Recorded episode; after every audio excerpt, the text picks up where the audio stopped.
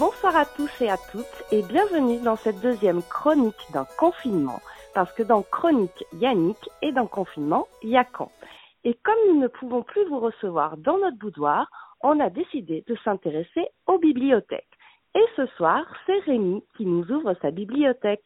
Bonsoir Rémi. Bonsoir Camille, bonsoir tout le monde. Alors Rémi, nous t'avions rencontré à Cosette de Boudoir lors de nos émissions articulées autour du 17e et du 18e puisque tu es un spécialiste des liaisons dangereuses, entre autres, et donc tu vas nous proposer quelques petits conseils de lecture en lien avec cette période. Alors, euh, au niveau de la littérature, pour moi, quand on me dit littérature du XVIIe siècle, Évidemment, je pense tout de suite euh, à un roman qui est très important dans l'histoire de la littérature notamment, qui est La princesse de Clèves de euh, Madame de Lafayette. Alors bon, on connaît à peu près tous l'histoire de, de la princesse de Clèves, hein, une jeune fille, euh, Mademoiselle de Chartres, va se marier avec le prince de Clèves, mais elle va rencontrer le duc de Nemours qui va la bouleverser et qui va la tirailler, à savoir est-ce qu'elle va choisir la passion l'infidélité et s'enfuir avec euh, le duc de Nemours, ou alors euh, choisir la fidélité et l'honneur et donc rester avec son mari. Alors euh, bon, juste pour faire simple, l'intrigue en elle-même, elle est assez banale, mais ce qui est important avec ce roman, c'est c'est son aspect psychologique. Il faut quand même savoir que c'est la première fois qu'un auteur, là en l'occurrence c'est une autrice d'ailleurs, injecte de la psychologie dans ses personnages. Et on n'est plus du tout dans le personnage type, et ça, évidemment, au XVIIe siècle, c'est une révolution dans la littérature. Bah, c'est pour ça que ce roman est très important. Voilà. Donc, euh, c'est pour ça que je voulais en parler. Mais ça fait du bien aussi de réviser un petit peu ces classiques. Et alors, quant à moi, je ne saurais que trop vous recommander la philosophie de boudoir du Marquis de Sade, hein, incontournable de toute bonne bibliothèque érotique.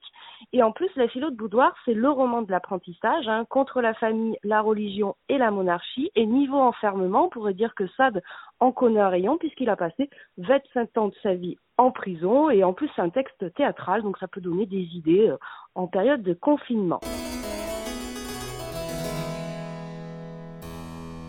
Mais si on souhaite mieux comprendre cette période, hein, 17e, 18e, et notamment un peu ce que c'est que le libertinage ou l'esprit de l'époque, Qu'est-ce que tu nous proposes, toi, Rémi? Alors, au niveau du XVIIIe siècle, euh, évidemment, quand on pense libertinage, littérature, euh, essais philosophiques ou autres, on pense évidemment à deux euh, auteurs qui sont Sade, tu en as parlé juste avant, Camille, mais aussi Laclos, avec les liaisons dangereuses. ah, oui, mais voilà, mais c'est un peu trop l'évidence, et je vais vous en parler tout de suite après parce que finalement, j'ai choisi de la thématique Laclos, les liaisons dangereuses sur une autre entrée. Et finalement, parler du XVIIIe siècle, pour moi, c'est avant tout évidemment parler d'un mouvement culturel et artistique qui est important, et c'est celui des Lumières, euh, qui place l'homme et ses libertés au centre de toutes les décisions, euh, décisions politiques, économiques, artistiques, morales, culturelles, peu importe. Et c'est cette façon de penser qui, en fait, a conduit, par exemple, à la Révolution française, mais qui a aussi permis, tout au long du XVIIIe, de développer l'esprit libertin. Euh, pour arriver justement à des romans comme Les Liaisons dangereuses fin 18e. Alors, euh, j'ai plutôt décidé de vous conseiller euh, Les Lettres persanes de Montesquieu, qui est pas tout à fait un essai, c'est un roman épistolaire, mais en fait c'est un petit peu construit quand même comme un essai, puisqu'on est dans l'argumentation et Montesquieu est vraiment dans cet esprit des Lumières, des philosophes des Lumières, à savoir démontrer quelque chose. Une des toutes premières œuvres des Lumières, au début du XVIIIe, euh, et qui va poser quelques codes et des éléments qui vont être importants pour la suite euh, du mouvement.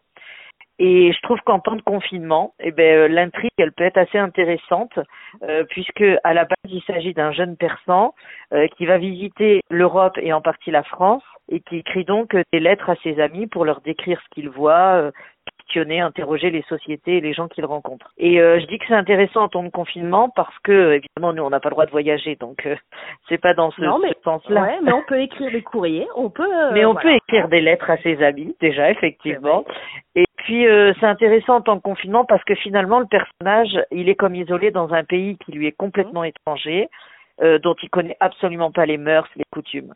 Alors donc c'est un roman épistolaire qui permet à Montesquieu ben, d'être assez critique envers ses contemporains Et ce qui est intéressant, c'est que ce roman justement épistolaire lui permet pour autant de ne pas se mettre en danger et de se cacher derrière le masque de la lettre et du personnage étranger. Donc euh, c'est assez intéressant. Et pour faire une petite passerelle, après euh, Voltaire avec Candide, bah, il va réutiliser cette euh, cette technique du regard naïf ou du regard de l'étranger sur une société pour la critiquer. Donc voilà mes petits conseils lecture. Mmh, ça peut donner des idées hein, sur ceux aussi qui voudraient se mettre à écrire. Voilà des pistes.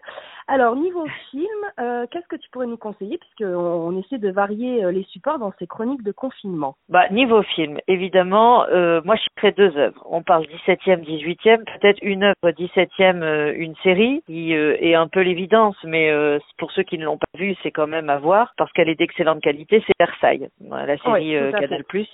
Ah, les costumes sont magnifiques, il y a vraiment un, très beau travail sur les décors aussi. Oui, oui, donc la série, elle nous permet vraiment de rentrer dans les coulisses du pouvoir, du 17e, début 18e aussi, et puis de toutes les intrigues évidemment qui se jouaient sous Louis XIV et tous les courtisans qui l'entouraient. Tu l'as dit, elle est très bien jouée, elle est bien tournée, les images sont vraiment belles et soignées. Il y a une très belle photo aussi, une belle lumière, donc euh, mm. voilà, c'est une série que je peux conseiller à ceux qui ne l'ont pas vue. Et puis euh, un film, et là évidemment, donc je reviens sur euh, le roman Les liaisons dangereuses, mais par le prisme du, du cinéma, et, et je pourrais vous proposer de regarder, vous conseiller Les liaisons dangereuses de Stephen Frears. Euh, bon, on a déjà beaucoup parlé euh, de ce roman hein, dans certaines de nos émissions, n'est-ce pas Camille, qu'on a fait en commun Tout à fait. Et, et, et vraiment, je voudrais aujourd'hui euh, voilà, insister sur la réécriture filmique euh, de Frears, parce qu'il y en a eu plein d'autres, hein, mais pour moi, la meilleure, c'est vraiment celle de, de, Stephen Frears. Alors évidemment, il y a un casting 5 étoiles. Là, on a Michel Pfeiffer, John Malkovich, Uma Thurman, Glenn Close, ouais. Kenny Reeves. Donc euh, il y a déjà un super casting, mais c'est surtout la réalisation qui pour moi est assez incroyable parce que euh, Frears a réussi le coup de maître de porter à l'écran euh, l'écriture épistolaire, mm. qui à la base est pas super simple à faire finalement. Et nous, les spectateurs, en fait, on est placés en tant que voyeurs, presque en tant que complices du, du, du, du couple monstrueux que sont Valmont et Merteuil. Et, et finalement, on se rend compte qu'il a construit son film comme une tragédie. Donc euh, voilà, moi je, conseillerais Versailles et les liaisons dangereuses de Stephen Frears. Ben, super référence, merci beaucoup. Alors euh, on va faire un petit récap quand même. Donc tu nous as conseillé La princesse de Clèves de Madame de Lafayette, Philosophie de boudoir du Marquis de Sade, Montesquieu, Lettres persanes, euh, et ensuite la série Versailles et le film Les liaisons dangereuses. Et moi, je vous propose qu'on se quitte avec un petit extrait du film Marie-Antoinette de Sofia Coppola, que j'apprécie particulièrement. Et euh, ben, je te remercie, Rémi, pour tous ces conseils. Et on rappelle que toutes les émissions de Cosette de Boudoir sont disponibles en podcast sur l'audioblog Arte Radio et les autres plateformes, ainsi que nos deux formats courts, Langue de Boudoir et Chronique. Et toi, Rémi, euh, parmi toutes les émissions auxquelles tu as participé, laquelle est ta préférée que tu pourrais euh, citer en référence à nos auditeurs et auditrices? Bah, évidemment, on a fait une émission euh, sur euh, le 17e et le 18e, pouvoir de la séduction. Euh, donc évidemment, il y a cette émission-là, mais finalement, c'est assez paradoxal. Mais je citerai une émission que j'ai préparée avec toi et avec Hélène, mais que je n'ai pas pu faire parce que j'étais malade, qui était sur le vampire. Ah, oui, et on avait préparé cette émission ensemble et malheureusement j'ai pas pu l'enregistrer avec vous. Et donc finalement je vais citer celle-là. Mais 17e, 18e siècle, évidemment, il y a l'émission sur la séduction et sur le pouvoir, évidemment, le, le pouvoir et la érotique de Versailles. Voilà. C'était l'émission Histoire érotique de Versailles et celle sur les vampires s'appelle Suce-moi le sang. Suce-moi le sang. Je te, remercie Rémi, puis je te souhaite un, un bon confinement dans ta bibliothèque. Merci beaucoup, merci et bon confinement à tout le monde et à très bientôt, j'espère, dans un vrai studio. Oui, c'est ça. À très bientôt. Au revoir. Au revoir.